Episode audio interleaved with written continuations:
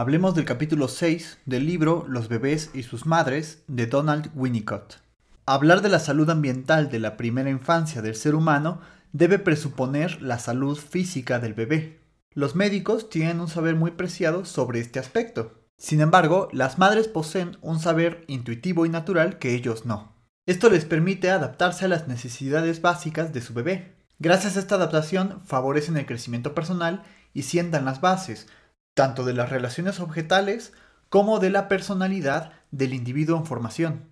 Por otro lado, para el bebé es sumamente importante tanto la incorporación de los alimentos como la excreción de las heces y la orina. La madre puede apoyar para que esta función meramente orgánica se asocie con la vida emocional de su bebé. Los médicos, si bien deben cumplir su función en todos los aspectos biológicos, debe abstenerse de interferir en la relación natural e intuitiva de la madre con su bebé. De otra manera pueden provocar problemas en el desarrollo emocional de los futuros individuos. Específicamente deben abstenerse de interferir mediante prácticas agresivas como la producción del reflejo moro,